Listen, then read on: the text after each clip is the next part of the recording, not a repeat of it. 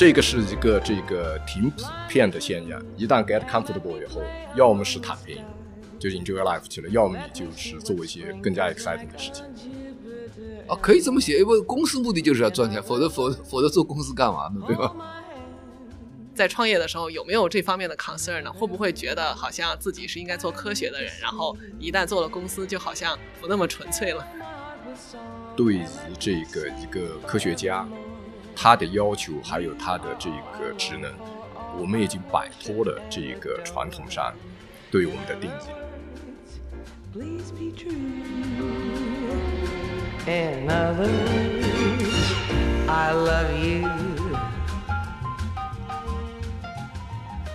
听友朋友们，大家好，欢迎大家来到 ATGC Doctors Chat，我是雅贤。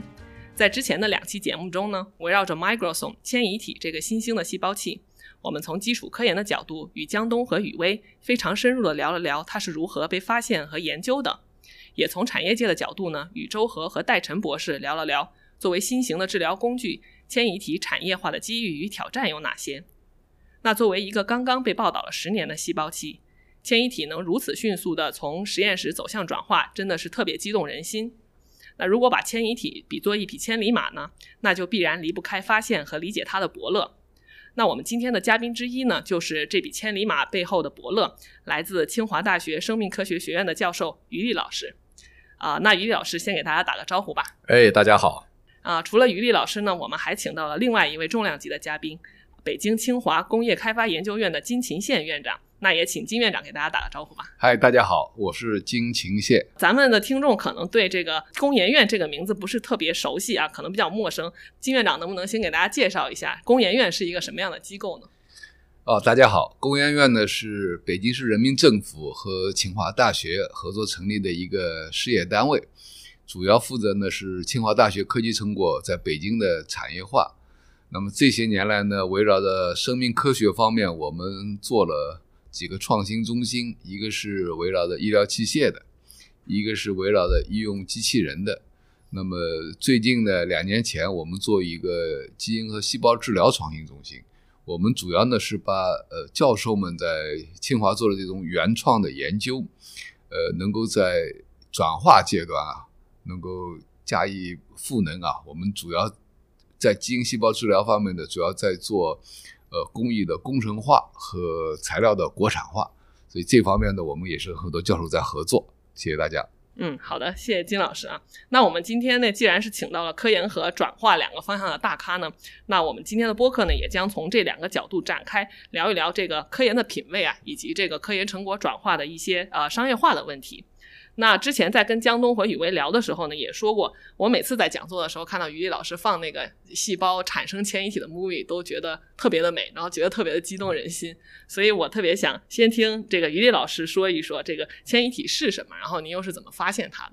嗯，好，这个我先说，现在我们尤其是最近五年来，把迁移体做到体内以后，这个我们的一些思考，我们的这个结果告诉我们的一些这个结论。我现在这个深刻的认为到，这个迁移体就是一个信息传递的这个系统。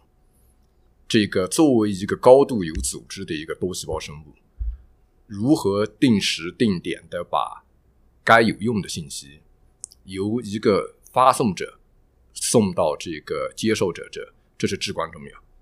没有信息的传递，那么这个任何一个组织，不管是一个社会，不管是一支军队。还是我们一个多细胞生物体都没办法工作。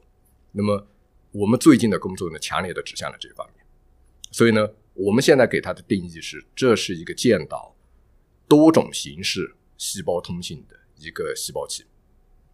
那么，这个发现起来呢，这个那话说起来就远了。这个最早呢，就是一个电定的图。我自己原来是做细胞自噬的。那么，在我自己非常喜欢做电竞，因为那个黑屋子里面一坐。前面非常好看的这个细胞里面的这个内容，当然呢，实验室刚刚成成立的时候呢，我做自试，做大量的这个电竞。这个那时候呢，这个学生也不多。这个做电竞有一个要命的一个东西呢，就说是，如果你没有一个综合的视角，知道更多的这个背景的知识，你很容易被里面五花八门的现象被给诱导掉。那么我自己呢，就那时候呢，就坚持我自己要去。这个 take 电镜照片。那么在这个过程中呢，就看到老式细胞外面会有一些碎片。那么后来呢，这个李英就是这个咱们现在的平台的这个资深的这个电竞的这个工程师。那么这个我把他送到美国，学会了原位包埋的这个电竞。那么就是说，细胞长在这，它周围的环境，它原来在哪，我就在哪什么地方把它做成电竞的这个切片。那么我们就看到了它一些这个细胞的碎片。这个东西呢，很多这个其他的科学家或者做电竞的人都见过，但大家都没在意，觉得这可能是死细胞、细胞碎片。那么当我看到有一次一张特殊的这个照片的时候，就是一个大的两微米左右的一个炮，里面装了无数的这个小的囊泡的时候呢，太有规律了，而且呢，跟我们所知道的任何东西都不一样。那么我就觉得这可能是一个新的这个细胞结构。那么当然呢，这个怎么样做这个事情呢？又变成第二个问题，但在那时候呢，有两个因素，一个呢是我当时这个做细胞自噬积累了很多细胞生物学里面的这个一些这个思路和技术手段；第二个呢，我刚刚开始在上课，我那门课呢讲的是这个细胞生物学一些关键的这个发现，那么我的讲的那个故事呢，就围绕着细胞生物学里面的一系列诺贝尔奖。就是这个整个这个生物细胞生物学现代细胞生物是怎么建立起来？那么我看到谁的工作呢？看到了 George Palade 的工作，这个 Christy d d o b 的工作，他们是发现这个这个核糖体，发现这个溶酶体，还有他们的老师阿伯特克劳德那发现内质网，那么就是一个 cellular fractionation 加上这个电镜，那么这个就给了我一个非常清晰的这个主意，那么。我既然看到了一个结构，那我是不是可以可以用这个 cellular fractionation 的地方把它分离出来？那么利用电镜来这个 tracing，看什么东西我分离掉的东西是这是真正这个我在细胞里面看到的这个东西。那么拿到了以后呢，现代科技呢，我们的这个像 mass spec 的已经非常多了，GFP 荧光这个蛋白这个 tag，那么结合体上呢，我们很快就找到了一个。把这个当时我们叫石榴体，为什么叫石榴体呢？它就像一个切开掉的石榴一样，外面是一个大的果子，里面有很多籽。这个把石榴体打了质谱以后呢，这个就发现了很多 abundant 的蛋白。然后呢，这个我们把这些蛋白接上这个 GFP 转染到细胞里面去，那么很快就是你看到那个 movie 就那么出现了。那么在那时候呢，这个我自己已经觉得。我们发现了一些有意思的东西，当然呢，我的很多好朋友他们会非常担心，说你这个东西啊是一个在体外看到的，那么这是不是一个这个体外的一个假象？因为细胞从来不是长在玻璃片上，一个这种你人工照到的环境。一方面呢，我对他们的这个提醒非常的这个在意，觉得我们必须要回到体内，真正在体内看到。但另外一方面呢，我有个基本的一个这个逻辑。因为我觉得这个体外假象是一个伪命题，进化不会开这样的玩笑，进化出这一个高度特异化、高度这这个形状独特的一个结果，只是让为以后有个科学家可以把它放到玻璃片上，会产生这样的结果。所以呢，我觉得这是一个根本性的我的一个基础的认识。所以呢，我会才会在那时候切掉我的其他的这个研究。全力的把实验室一百八十度大转向做进去。哎，那您当时已经知道这个东西重要了吗？就敢下这个赌注，把所有的实验室的方向都转到那个迁移体的研究上？当然不知道，当然不知道。我们那时候除了这个结构以外，我当时就是想做，因为做细胞生物学家嘛，你要有点追求。我一二年的时候，这个我原来是做自噬，这个算是中国这个自噬里面做的比较早，也做的比较这个。那么这个。文章发的也挺快，我一二我零八年回来，一二年我的 Science paper 就发了这个 NCB。那么，但是这个下来了以后呢，就说是细胞生生物学家最大的一个追求呢，就是你找一个新的东西来研究。所有任何一个新的时候，你一定不知道它是重要还是不重要。所以在那时候呢，你可以做一些基本的这个判断。我们看到了迁移体产生的一些行为，比如说它会被另外一个细胞吃掉。然后呢，这个它总是标记了细胞迁移留下来的这个印记，那么它自己带着的空间的这种信息在里面，以及时间的这个信息，所以这些东西呢，我没有任何证据的情况下呢，但是就给我一个假说，觉得它可能会跟细胞通信有关系。那么当我们说到通讯的时候，我们就说到信息的传递，而我们知道信息是在任何一个这个复杂系统里面的一个可能最核心的这个要素之一。那么这就是为什么在生物里面。凡是牵涉到信息两个层次，大家都说这个跟中心法则有关，跟信息怎么样储存在 DNA，怎么样被这个解读出来的都是重要的。那么另外一层次的信息呢，就是细胞之间、这个机体之间、不同的器官之间用什么样的这个信息来交流，那么这也是重要的。所以我实际上当时为把绝大多数的这个我的时间精力跟 resource 投到这个上面，主要就基于这个朴素的认识。但是呢，这是肯定是风险很大，嗯嗯，所以你已经做好了承担这个风险的准备了，是吗？当时哇，我那时候这个，我觉得我在这个清华已经没问题了，嗯，因为我原来的这个做的这个做的比较快，做的这个比较好，还是有好处的，嗯。那在那时候，这个你不搏一把，那干嘛呢？大不了我就是几年时间这个投进去，这个不行的话，我还可以有新的东西再做，嗯嗯嗯。其实我觉得不少就是教授在 tenure 以后都会想要追求一些就是更更新的东西啊，就是挑战，其实就是可能 enjoy 这种挑战的感觉。是，对对对，嗯，这个是一个这个挺普遍的现象。这个反正你一旦 get comfortable 以后，要么是躺平，就 enjoy life 去了，要么你就是做一些更加 exciting 的事情。嗯，哎，那您在就是研究天迁移体的时候，有没有一个范式可循呢？比如说，您在 identify 它以后，你有没有想过，就是说我要从哪些方面来研究它呢？呃，我们有一个路径，但是呢，确实迁移体开始的时候是没有范式，因为它不是一个你不能用这个单纯的细胞器的这种方式来研究它，这个你也不能用这个包外囊泡的方式。包外囊泡呢，说句老实话，整个领域也比较乱，也没有什么真正特别好的方式。所以呢，最后来说呢，我们是遵循了这个。细胞生物学里面最基本的第一个，你机制一定要讲清楚。机制，你遗传学一定要讲清楚。你要知道哪些基因调控它，这些基因是 encoding 的这个蛋白是怎么样的工作。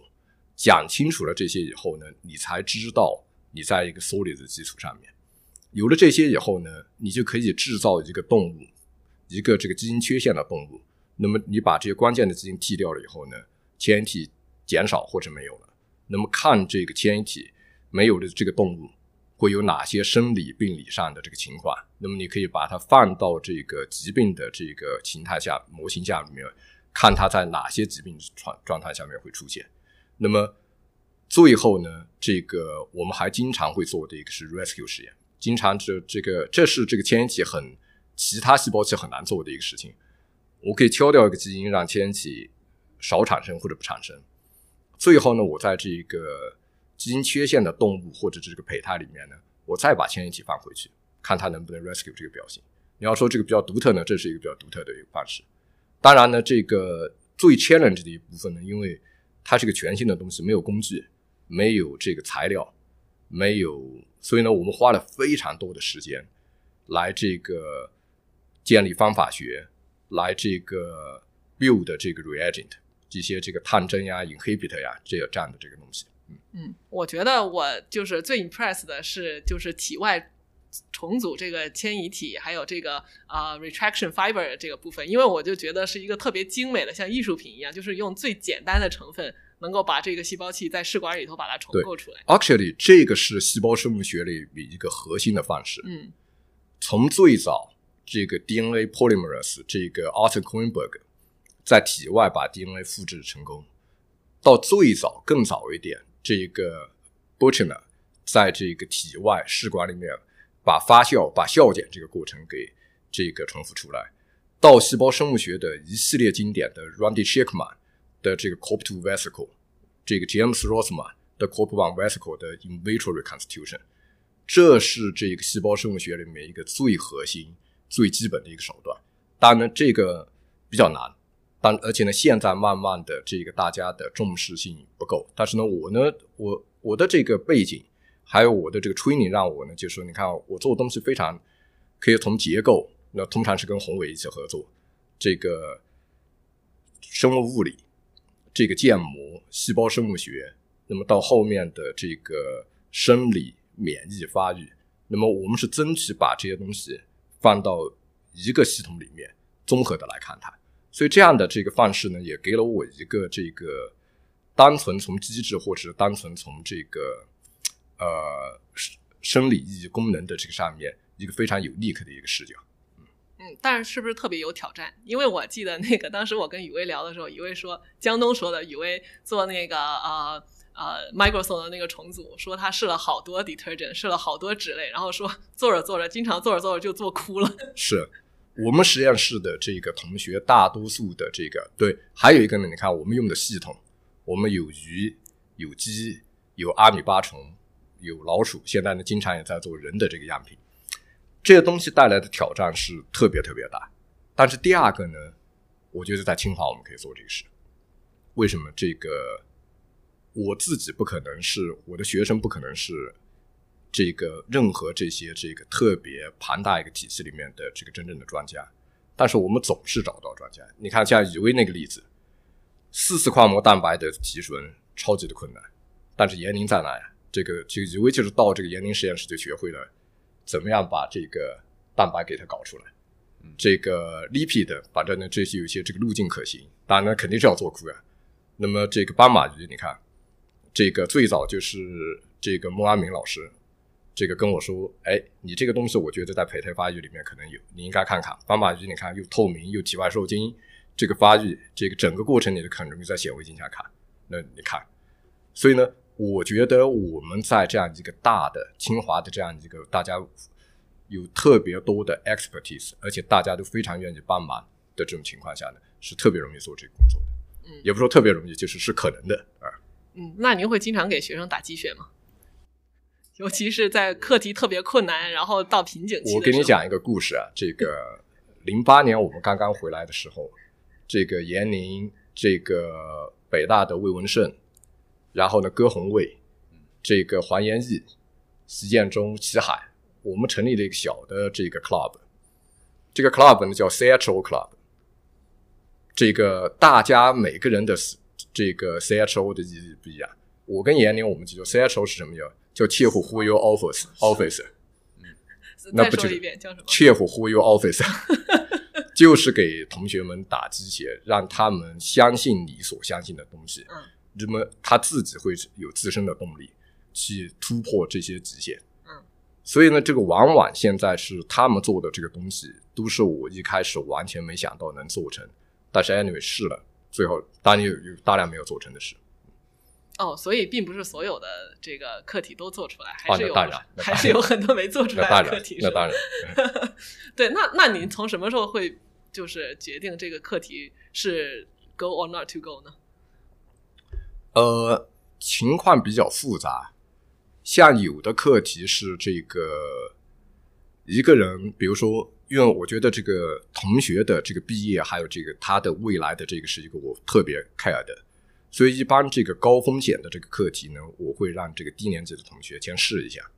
但试到一定的程度，那么我觉得这个你不能再试了。再下去的话，你的心态会崩，你的这个你的这个毕业会有困难的时候呢，对我们总是有很多很安全的这个课题。那么我就把那 switch 上去啊。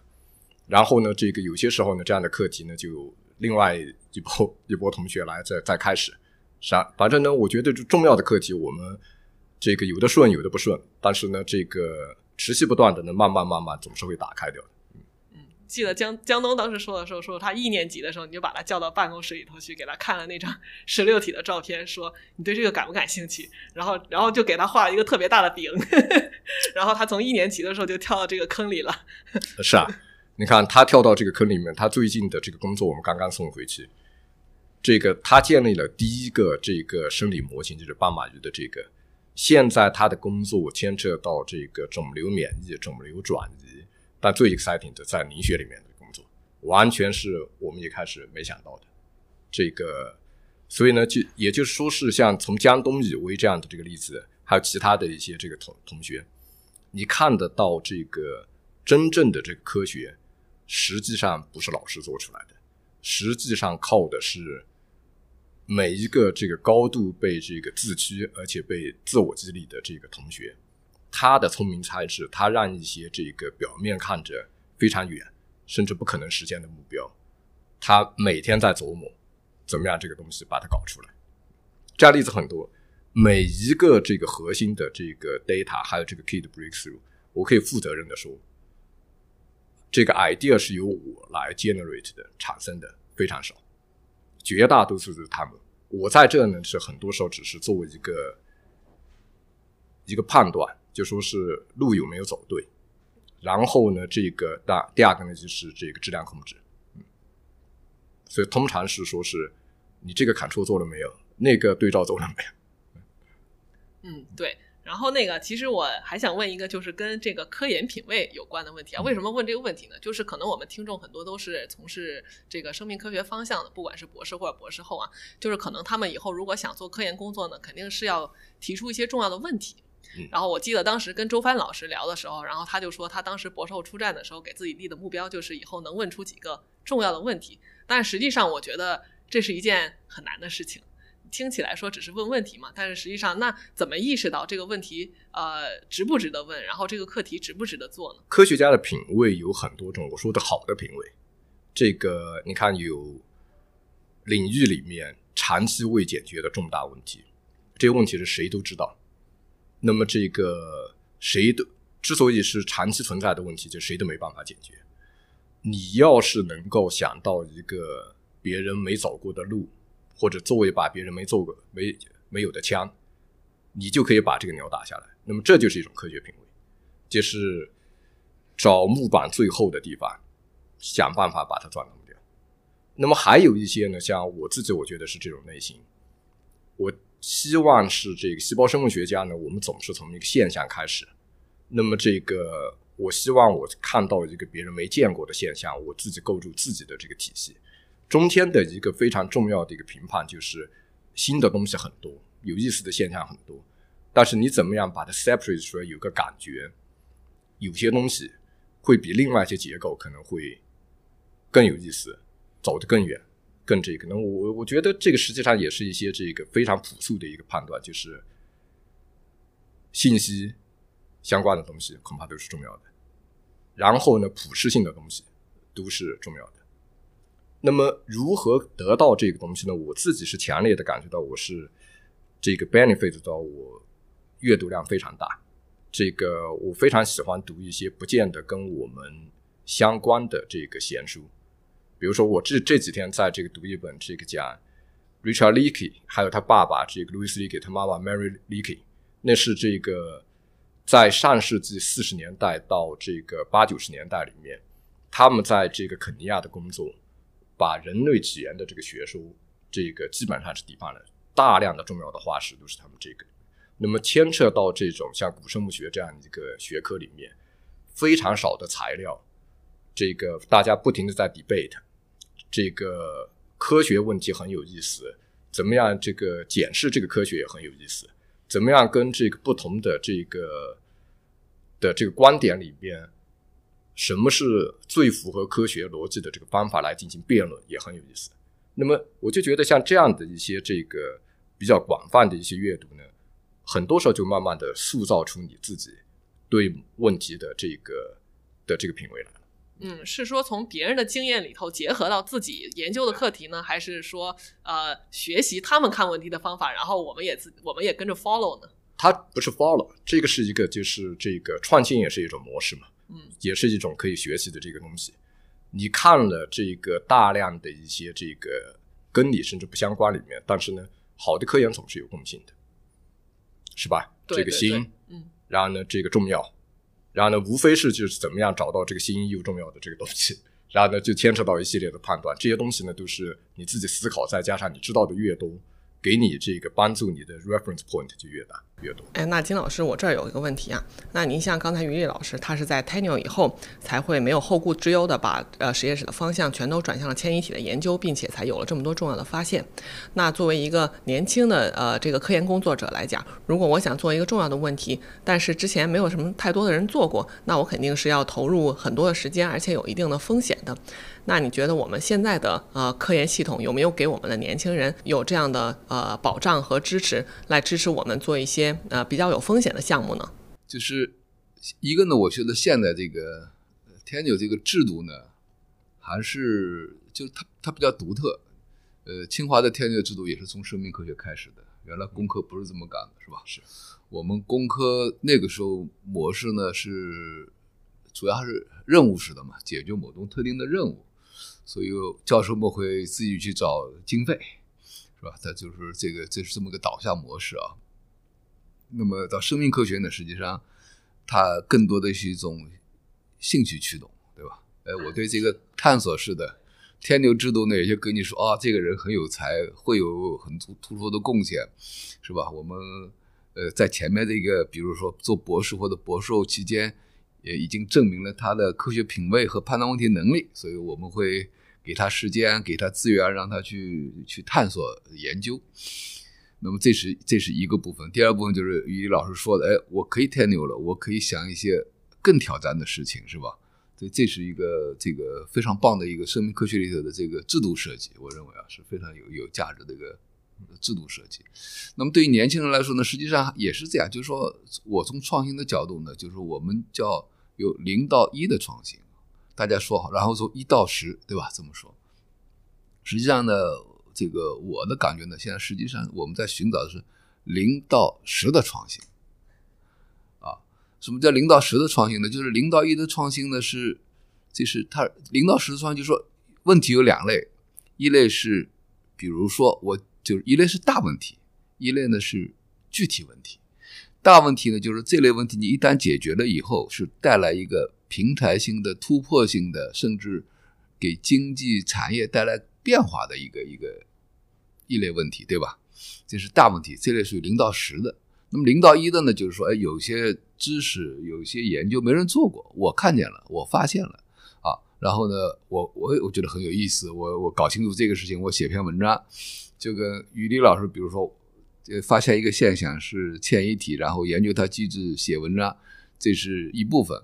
那一旦迁移迁这个迁移体能够作为一个信息工具或者是一个平台性技术来解决什么什么问题的时候，实际上它就变成一个平台技术了，这是有有差别的。但是呢，我总体觉得可能，呃，大部分情况是一个具体的发现，大部分人也在做这个工作。那么如何能够到零到十的时候，实际上呢，一方面就刚才说，遇到说就是你的思维构架是有一个不同的能力的。这这个能够构架平台性的这个能力是不一样的，那么要求呢，就是一个就是说你可能大量的阅读，要优秀的科学家都会好多这个杰出科学家都会有大量的阅读，因为他的思维必须打开，他不能在一条路上越走越窄，而是说他能想这条路的远处是什么样的。第二个呢，刚才说要有朋友，朋友们对吧？一个人不可能所有的都会，每个事情都很难，但是你在这个圈子里，你会这个，我会这个，我会这个，互相能够。一起来，咱们就会跑的很多。所以，科学家这种研究的团队是一群一群出来的，他不是一个一个出来的，是吧？是这个。你刚才说您提到了这个这个五个人，对吧？我四个都比较熟悉一点，是吧？那我就觉得他们的思维框架和就是 CHO 啊，对不？CHO 五个人啊，思维框架比较比较类似，都是觉得就是说 H 这个忽悠这个问题，实际上是个战略导向，是吧？他在想一个改变了什么，对吧？那今后我能改变什么，对吧？所以他每个人都会很有很有特点，对吧？这个就是魏文生在做基因编辑，是吧？又做到 circular RNA，对吧？严一在做那个测序方面，哎，有非常大突破，做了个塞纳，对吧？严严宁老师在在深圳。呃，大展宏图啊，一大堆事情在做，是吧？与等等，就是他是他是这么，就是他是一个要需要交叉的过程，就是说大家有都有想法，然后呢，这个群体在一起的，一方面思想上面互相呼应和提升。另一方面，实际上也是，就是说一个人能走得快，一群人能走得远嘛。我觉得这个道理还是在的。所以这这个这个氛围和这个这个文化的这个一致性啊，我觉得是非常有帮助的。所以所以年轻人也在，年轻人在找什么？我觉得也是，就是这个真的是很优秀的科学家，这还是凤毛麟角的。其实挺难的啊，这有好多事儿不是努力能做到的，对吧？那么这个，所以刚才那两个于老师讲的这几个点，都是值得大家这个关注啊，思考这个基本逻辑。这这条路是个，实际上是个方法论，这条路大概率的成功概率要高很多，对吧？这是这个是实际上就是说，你怎么通过这个某个点上的突破。建立你的信心，你一个点都没突破过，文章都没写过，你很难成为一个说我后来改变世界了，不可能，对吧？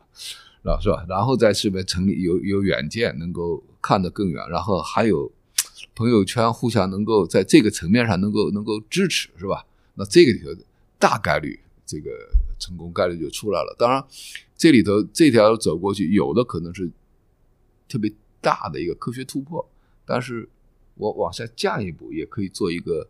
科研领域的组织者，或者是这是类似于这个，比如看项目里头独到的眼光啊、价值啊，也可以这么，也可以这样。因为最后我觉得时间长了以后，还是会这个这个社会像这种极其精英的人，这个数量还是有限的嘛，所以会有就是年轻人嘛，会有不同的台阶、不同的路，条条大路通罗马，是吧？我觉得是这么一个体系。明白，所以其实我们不一定要一开始就追求一个从零到一的突破，而是可以从相对比较擅长的地方入手。这个金老师说的特别对。其实最核心的，我可以说把 tenure 前的那几年，你可以把它当成一个后博士后。为什么？你那时候你学会你要做的是第一个证明你自己可以管理一个实验室，你在那里面这个学会怎么样有效的管理一个实验室，拿到基金激励学生。找到一个这个在这些像非常热的、非常卷的这个东西呢，杀出重围，这个能力实际上很强。你的执行力就是那段时间锻炼。然后呢，第二个呢，在这些这个训练里面，会往往就会给你一个这个思考，就说是文章发到一定程度，你就觉得，那么我是不是该做点更有意思的东西？所以这个事情呢，在清华现在我们这个环境里面是。我在很多年轻人身上都看到是不断的在发生的，所以这上次我跟这个这个北大的陈雪梅老师这个聊这个问题的时候，他说了一句非常精辟的话，说零到一，零到一，如果你不知道一的话，你实际上是不知道零在哪的。我觉得他这话说的特别对，就什么这段时间呢，还给你了另外一个你知道这个知识领域的这个边界在哪了，然后呢，你知道了这个得到了这个能力，当你。突然想看到了一个，可能是一个 serendipity，是一个偶然的现象，看到了可能近邻的时候呢，你已经 fully ready 了。哎，那有这个这么一个有意思的假设啊，假如说您就是在刚刚做完博士后，在电竞里头看到了迁移体这个东西，您觉得在那那会儿您能做出现像现在一样的工作吗？或者说您能得到这些现在这些 fully support 吗？我觉得不一定，我说不定那时候肯定见过，不一定是迁移体啊，肯定见过其他很有意思的东西。就被我忽略掉了，因为那时候我一门心思只是解决我手上的那几个问题，所以这个是不一样的。嗯嗯，所以其实还是需要一个积累的过程，积累的过程。嗯，对。所以呢，我是觉得我们要需要辩证的看这个问题。这个这个年轻的这个 PR，当然我们会鼓励他一开始就这个眼望青天，但是呢，我的感觉是，如果你没有这几年结结实实的这个脚踏实地的。在你所在的领域里面做出来了以后呢，这个这个比较难，比较容易做虚掉。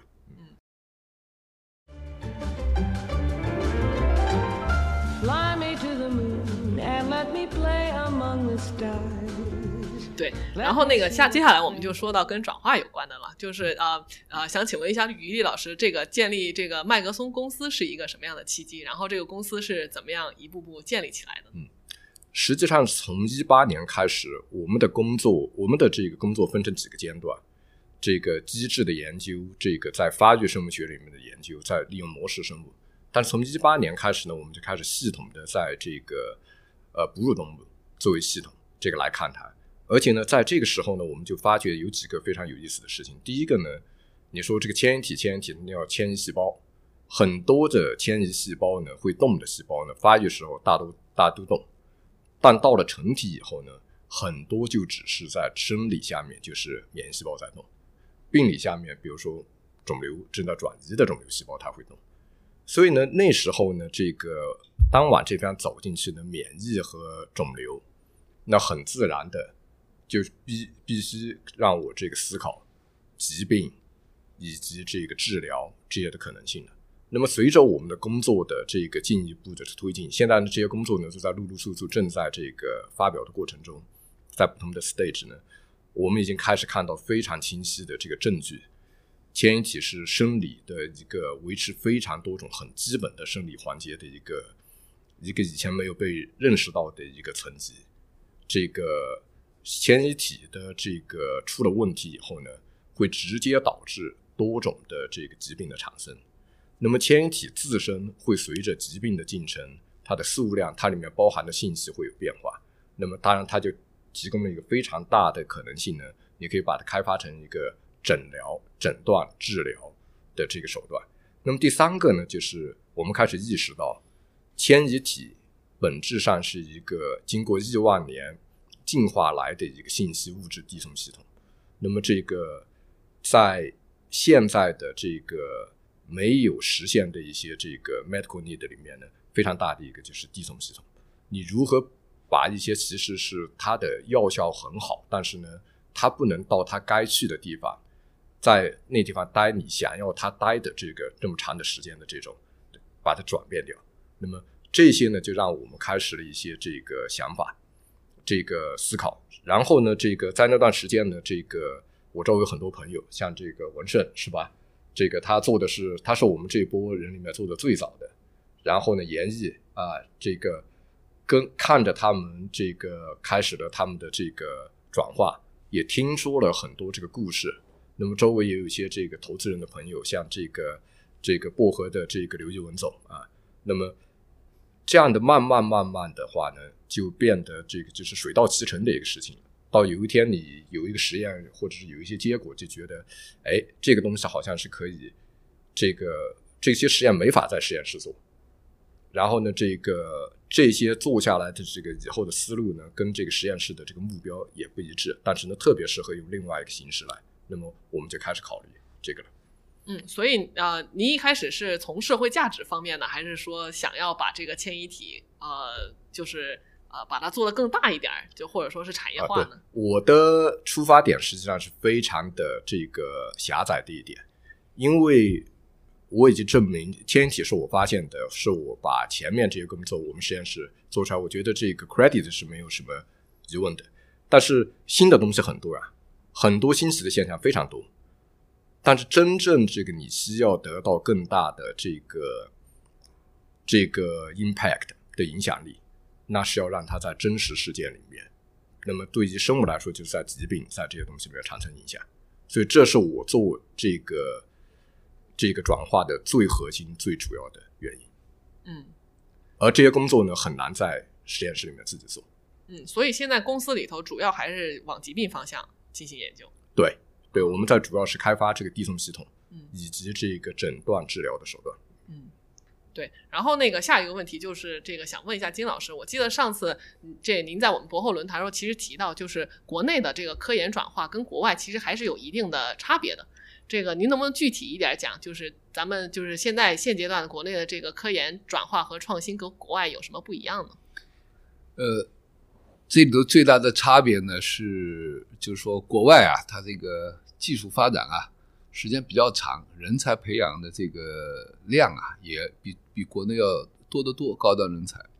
所以呢，在国外呢，这些大企业里头的研发机构就很强，是吧？一般大家会基础性的都是看这个大企业里头的研发，他们也在做很多工作。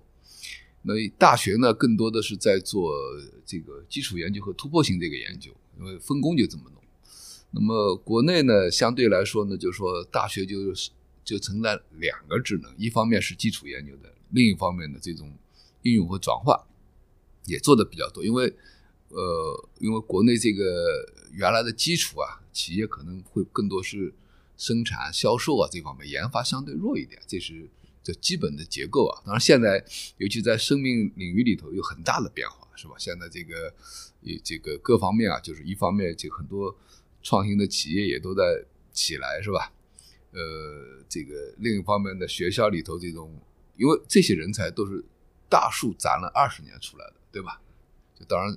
你们回来都十几年啊，就是基本上是这么这么一个，就是说基本上是用这个，当然在国外受很好的训练，也做过博士后，然后到学校里头作为 PI 独立开展研究，然后呢，经过十年左右的积累，他对机理层面有非常深刻的理解，然后然后再想那个模式可以用到哪的时候，这是一步一步过来的。所以我觉得这个两个两个是是这样的。第二个呢，就是说，呃。国外呢，就是这个，就是我觉得教授们，尤其是申明奎早期教授们创办新公司，呃，和国内比，就国内现在不弱啊，也也很多了。现在原原来国外，呃，国外比较多的还是教授们研究出来以后，呃，你看像这个咱们国内也这样，最早。像 BI 在在跟跟咱们清华就有合作，等等好多大企业来合作，意思就是说，哎，你们有什么新的发现啊？能不能我们后边委托你做一些工作啊？或者说哪些我们可以用啊？是吧？是是这种模式偏多。但是后来你看，中国很多教授们就开始说，哦，我可以跳过这一步，我们可以是吧？这个有我的基础研究，然后加上这个 VC 的投资啊，或者天天使一点早一点投资，我们就开始。呃，做一个自己想法的一个事情啊，所以这这个就会我觉得更更活跃一点。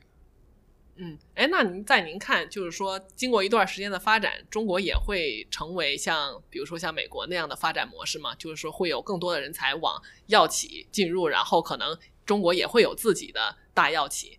呃，然后大药企里头会培养自己的科研人才。对，所以这个呢是这样，我觉得呃，这挺好的问题啊，就是呃，中国很多企业创新企业已经也也都发展起来了，是吧？也市值也也也也很高了，也到了这个数千亿人民币啊，或者这这么个量级，有很多创新企业主要也也在做。当然了，这个这个和生命科学发展几个阶段有关系，对吧？其实第一个阶段的时候呢，实际上是。是是，好多是偶然发现，对吧？哎，偶然发现这个东西就成了一个药了。到第二个阶段呢是垄断，大企业基本上包了。然后到最新这个阶段，实际上是百花齐放。因为七十年前 DNA 这个解开以后，实际上这这个范式就就有很大一个变化，对吧？那么到目前现在现在开始是吧？这个围绕的包括比如 mRNA，就实际上就是一个信使递送的问题，对吧？不是哪个大企业能弄得了的，它起来以后是吧？出来就就就自己成为王了，对吧？它不用你大企业来孵化我等等。所以，呃，新的技术突破，新的这个模式出来以后，实际上是基于前边呃最早的这个就是这套这个机制出来，然后呢加上后边在测序里头，测序的这个和摩尔定律比，它它比摩尔定律还强，对吧？而且持续那么多年还在，对吧？包括像这个人工电镜那样，是吧？对这个微微小的衡量的这个东西的识别的问题，对吧？包括这个基因编辑控制问题，都在快速发展，所以就带来了这个这里头的基础研究，然后呢，新的这个生命科学的这个技术、新的工具层出不穷，所以这个时候就。实际上像个花样一样就百花齐放了，是吧？它跟原来的模式不一样，所以在我看来，大企业现在是往临床端走，他们把临床的成功率提高了好多。是，那么就是说，怎么把一个东西基本可靠的做稳定，然后呢，这个成本控制下来，然后这样的倒回来，它内部创新倒不一定有优势，所以在内部创新前端就去找这些顶级的。科学家办的公司去去买是吧？或者我就收购进来，变成一个体系，这个趋势也挺明显的。所以这样呢，在一个生态里头，大家 各有长处，各取所得，哎，就是带来了这种快速的发展。所以这个发展的这种这种模式是实际上就是呃，就发生在时间不长是吧？也就也就近可能国内也就十年十年以内是，吧？十年以内，对吧？国外可能也稍微长一点，也不会长太多，是吧？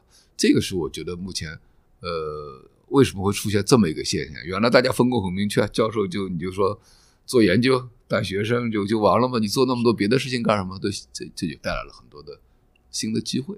然后接下来我想聊一聊，就是这个科研跟商业的关系啊啊，不知道于丽老师有没有觉得，就是这两方面做科研和做商业体验有什么不一样？然后有没有什么矛盾和冲突的地方？对，这一年做下来以后呢，是叫百感交集。呃，好的是居多的。我先说什么是好的，就是开始考虑转化，开始考虑它的这个核心的逻辑，就是你到点你必须要把这个东西变得有用的，而且呢。不单说是你可以做这个事情，你还要比现有的这个做这个事情的做得好。那么他就要求我们高度的这个聚焦，这个心无旁骛的做好一件事情，这是第一个。第二个呢，对我的 science 的影响非常大。原来我倾向有一个由底往上看，那么就是这个机制搞明白，我想知道这个事情是怎么样工作的。那么现在呢，突然给了我一个新的视角。我这个东西我知道了怎么样工作以后呢，我如何来利用它干涉我们的身体怎么工作，把坏的修好，把这个这个就给我的科学带来了巨大的一个，就是眼前是这个一亮的感觉。那么现在很多时候按照以前那个思路做不下去的课题，现在这个很简单，我就往这个治疗往这方面去做。虽然可能你说这个东西没有生理意义，你看到了这个现象。这个它在体内真正不这么发生，但是呢，我就说，哎，我换个思路，我把它变成干涉体内正在发生的这个事情，让某个疾病这个症，所以这是一个特别大。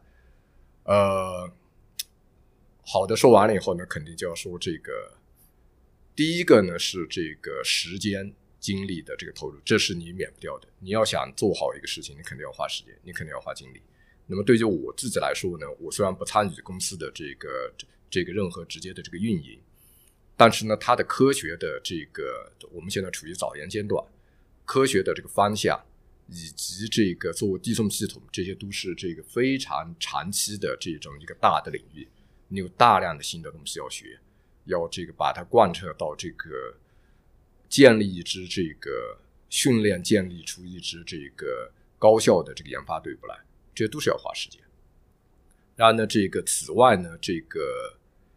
整个这个这个，我觉得所有的这个 startup，不管是在国内在国外，尤其这个在国内整个这个还处于比较早期的时候呢，那么还有一些制度上的不完善，还有一些转化政策上面，还有一些这个整个像在这个融资在这些这个里面呢，就是有很多问题，多个维度的东西，你现在需要开始考虑。那么这跟这个 run 一个实验室的这个逻辑这些东西都是不一样的。当然，更我从这里面看到，大部分是觉得是一个是一个特别有意思的一个经历。那么，我觉得这一年我是成长的非常快。这个这个核心的，我是觉得本质上，最后这个在最后一点来说，你做科学和做好的企业本质上是一样的，就是认清楚你要做什么，做这个东西一定要心比天高。但是呢，一定要脚踏实地，最后把它这个砥砺了。嗯，那您就是说，在科研以外投入在企业方面的时间，都会在哪些方向呢？对，这个也是一个在逐渐迭代的这个过程。这个我现在还没有找到，我现在还仍然在这个过程中。那么从最早的这个时间，主要是花在搞明白这个我们究竟这个天体能做什么，不能做什么，到这个。现在这个这么多的可能性里面，我们究竟要？你看，我可以做诊断，我可以做直接做治疗，我可以做递送。那么在这里面选择一条有我们独特的优势，而且可以在一定时间里面做得了的，比如说递送，你递送这么多的可能性，那么哪一个是你第一个该做的？因为做这个企业跟这个科研最大的一个不一样，就是说企业科研你可以熬人板凳。七年八年没有问题，这个是你需要定点。所以呢，尤其在这么多的可能性里面，选择做什么，可能就是现在对于我的最重要的任务。嗯，那现在相当于咱们麦克松已经有了一个比较明确的方向了。对我们有，我们现在有一些这个聚焦到一些这个非常清晰的点上面。嗯当然呢，这个过程呢，这个周博上次这个跟你是说了一句这个很有意思的话，他说这个就好像在飞行中在造飞机，对，所以这个过程呢，可能还会随着新的这个数据、新的这个的不断的在调整。哎，那你有你有考虑过风险吗？就是说创业会有风险吗？啊，当然会有。嗯，这个金老师，这个教授的创业的这个成功率好像千分之三是吧？左右 呃，不一样，因为这个、啊这个就是说我我我学校在管那个教授创业这个时间比较长啊，就是我我原来说的是教授自己呃自己当 CEO 啊，直接管公司的这个死亡率比较高。风险肯定都有，但是呢，这个最好的应对风险的这个办法呢，就是以一个谨慎的这个态度，这个把能控制的这个地方控制掉。那现在呢，就是我们可以做得到呢，就是说是最糟糕的一种情况，我这个时间白花了。就是最差的结果能能接受，然后就放开手脚去做。对，那个最近有在看那个 Genotech，就是嗯那个基因泰克公司它的这个呃发展史啊，就是说那个它其实 Genotech 是呃 UCSF 的那个呃分子生物学的教授呃那个博耶嘛，嗯他是因为发明了那个基因重组技术，从而可以在这个细菌里头这个呃表达人源的蛋白，从而这个呃呃就是相当于是生产出了像胰岛素呀、生长激素呀这一类非常重要的药物啊。但是其实，在博耶刚刚开始创业的时候，他也是接受了一些指责的，因为就是在传统的观念里头，可能是觉得这个做科研的人啊，应该比较纯粹啊，不应该跟这些商业价值有关的东西相挂钩。然后我不知道咱们现在的这个国内的创业环境，包括像于丽老师您在创业的时候有没有这方面的 concern 呢？会不会有人有会不会觉得好像自己是应该做科学的人，然后一旦做了公司，就好像不那么纯粹了？呃，我觉得我的这个 case 比较简单，因为我做的东西就是我发现的东西，这是我的 baby。嗯，那么等于说是我在这个实验室里面把他小学上完了，中学上完了，那大学我他需要更大的舞台。那么当然，我更愿意这个陪伴他一起走过这个东西。所以呢，对于我来说是一回事啊、但是更大的这个这个这个情况呢，可能还是金老师会更有这个发言权。其实其实是这样，我觉得呃，其实像他们现在教授们像于老师呢，他没有什么心理负担，还是对这个事情很正向的。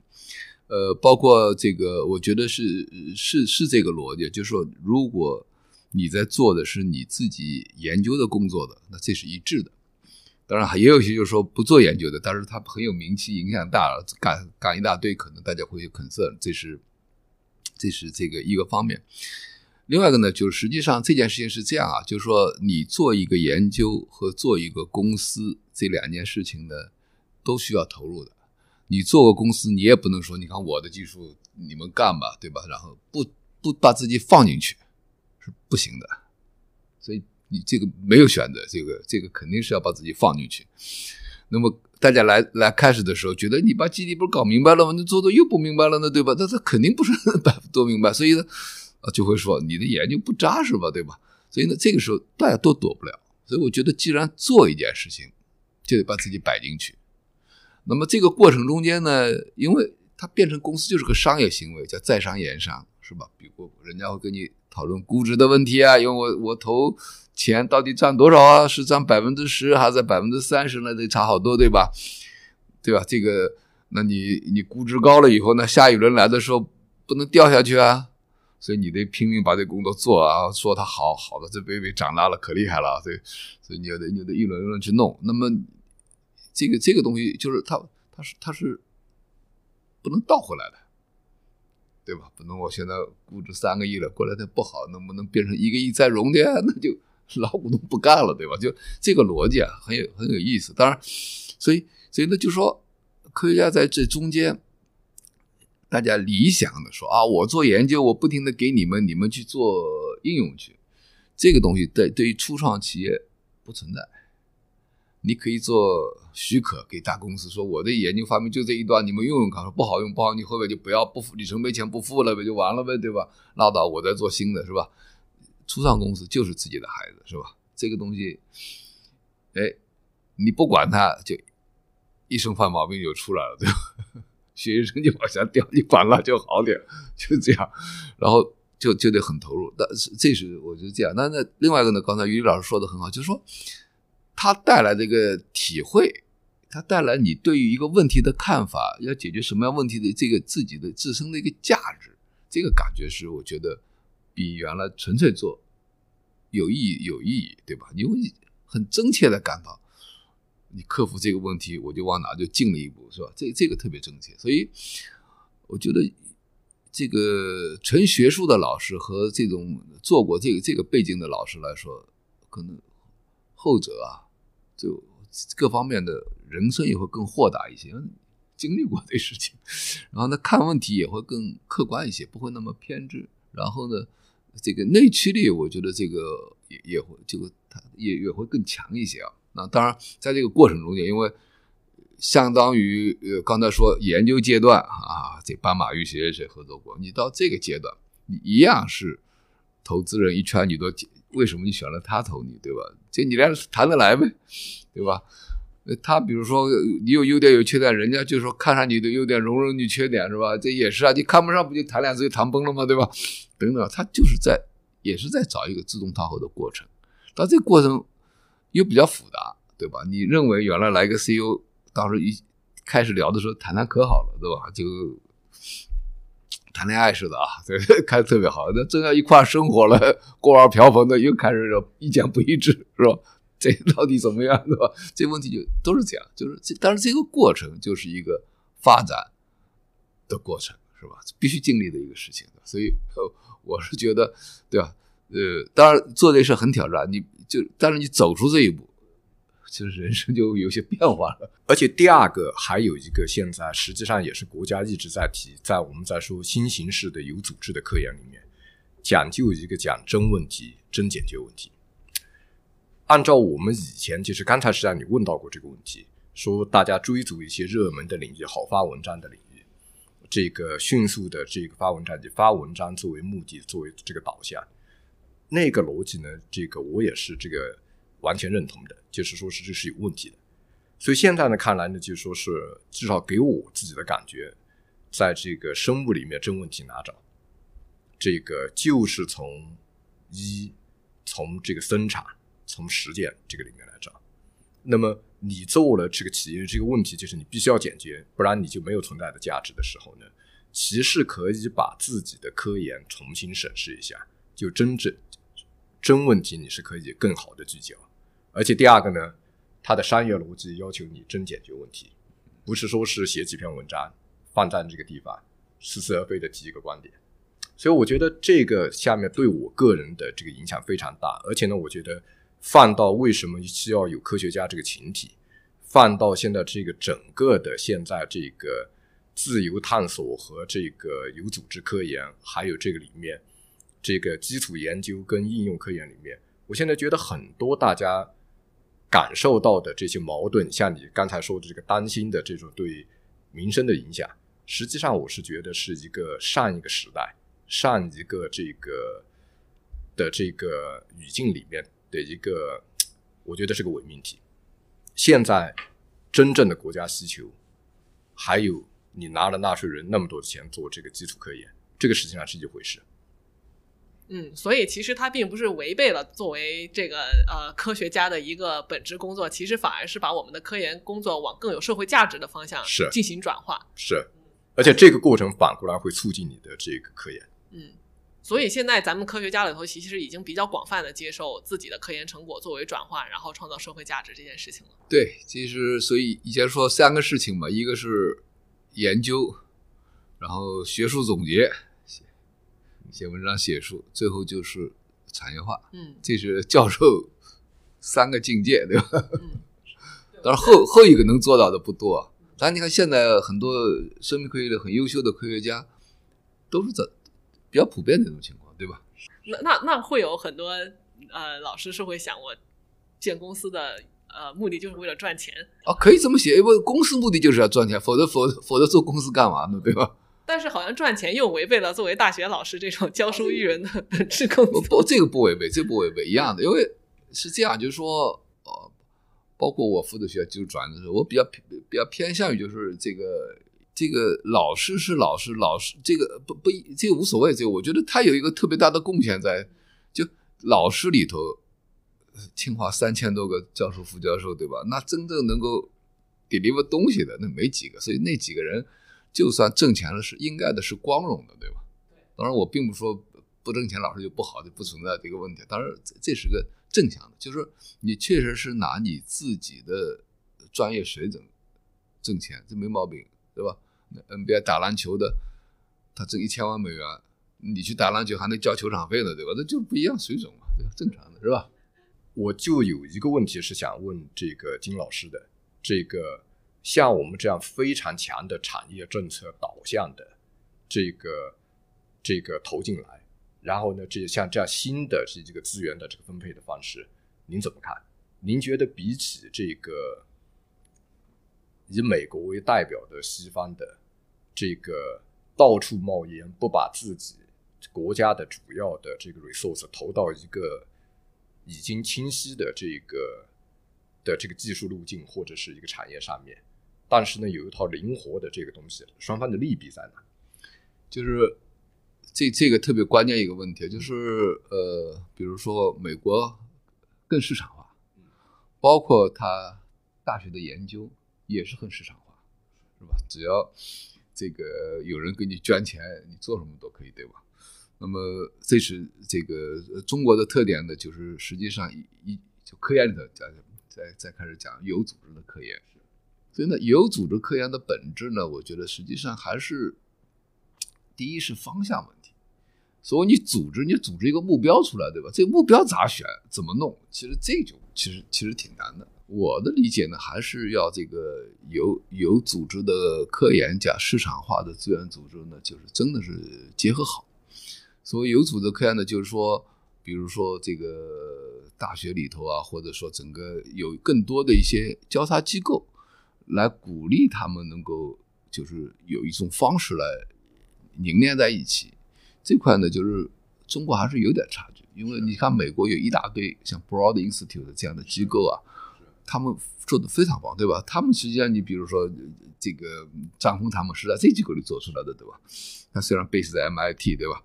当然是这么做出来。那么他这个机构后边支撑的是那些基金会、非盈利机构，美国有大量的是吧？包括过两天盖茨会来咱们的 Giddy，对吧？那么就盖茨基金会，他给这些就出很多钱，对吧？在做中这方面的，就是说，实际上他我我认为这些这些研究所在在 Allen Institute 对吧？都脑科学的，就是特别想有组织，他在围绕一个主题，他就一把钱干掉了，把科学家都拿来做的一个事情，是吧？我们的这个机制还不够，所以我们是把政府来组织一下，用政府资源来来来协同这些调调动协同这些资源，这个总体的资源量级小，所以他们大，他那钱多多了。当然，这是一个趋势了。当然，这个东西就是个时间问题嘛，对吧？时间问题，这个如果慢慢这个在这个过程中间，如果说是呃基于原始创新的，呃基于这个自主知识产权的这些东西能够成功了，嗯，发财了，大家就往这投了嘛，对吧？你就鼓励了这个东西，对吧？对吧可能就是一个底层大家自由探索、百花齐放，但是一旦有苗头的东西呢，就需要有这个有组织，把足够的资源投入，然后呢，把它尽快的跑出来。对，因为尽快的跑，因为这尤其生命科学，它它这个制度因素很大，是吧？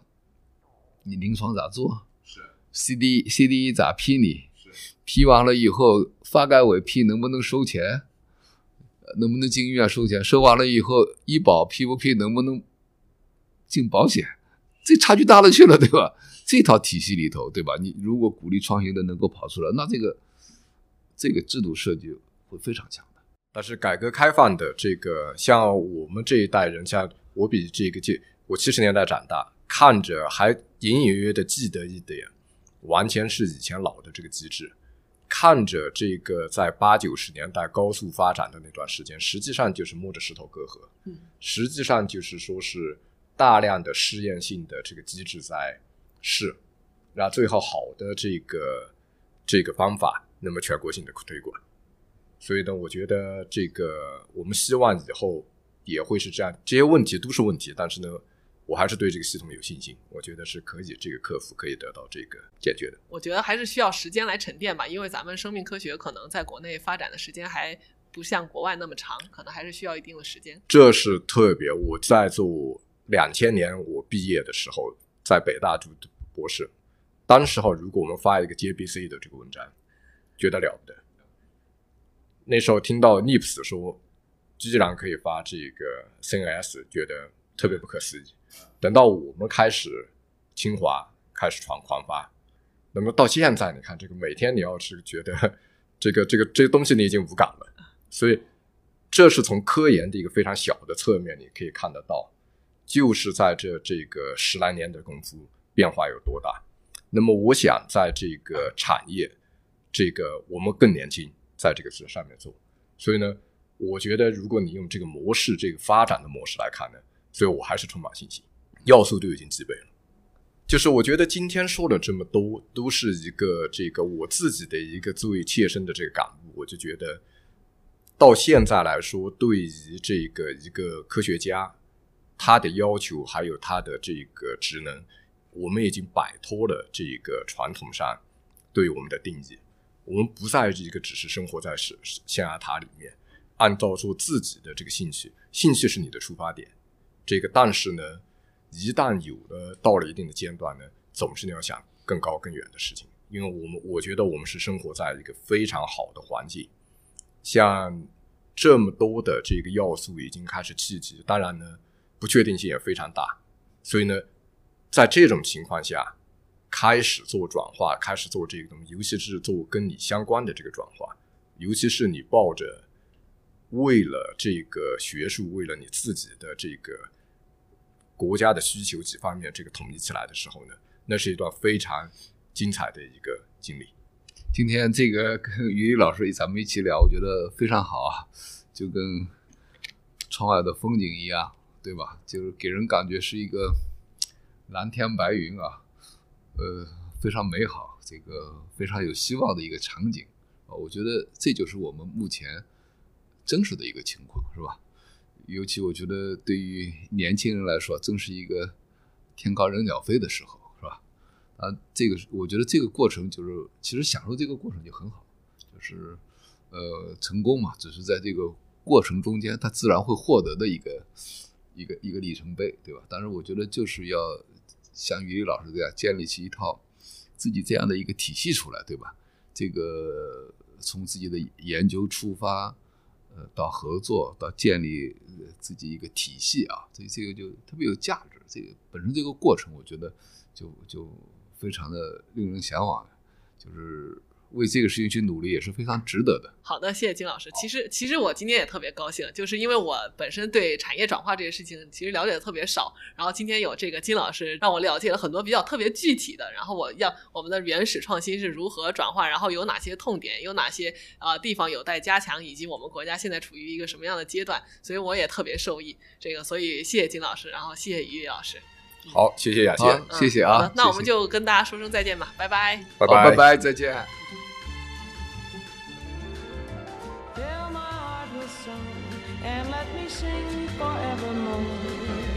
You are all I long for, all I worship and adore. Please be true.